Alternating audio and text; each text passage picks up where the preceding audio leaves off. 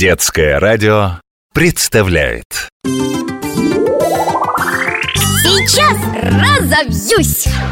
Папа, помнишь, ты говорил, что самое большое животное на Земле – это голубой кит?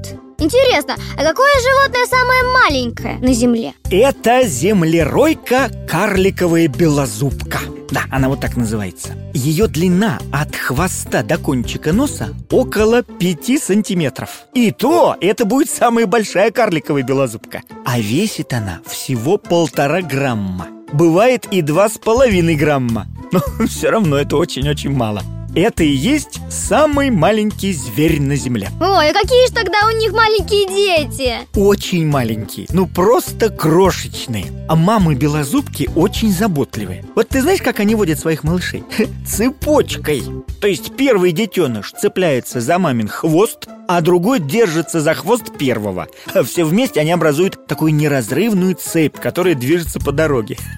Ты только представь, как это забавно выглядит. А где они живут? У нас в России белозубки встречаются в Подмосковье, а, на Урале, в Прибайкалье, в Приморском крае, а также в Южной Европе, Северной Африке и некоторых странах Азии тоже живет карликовая белозубка.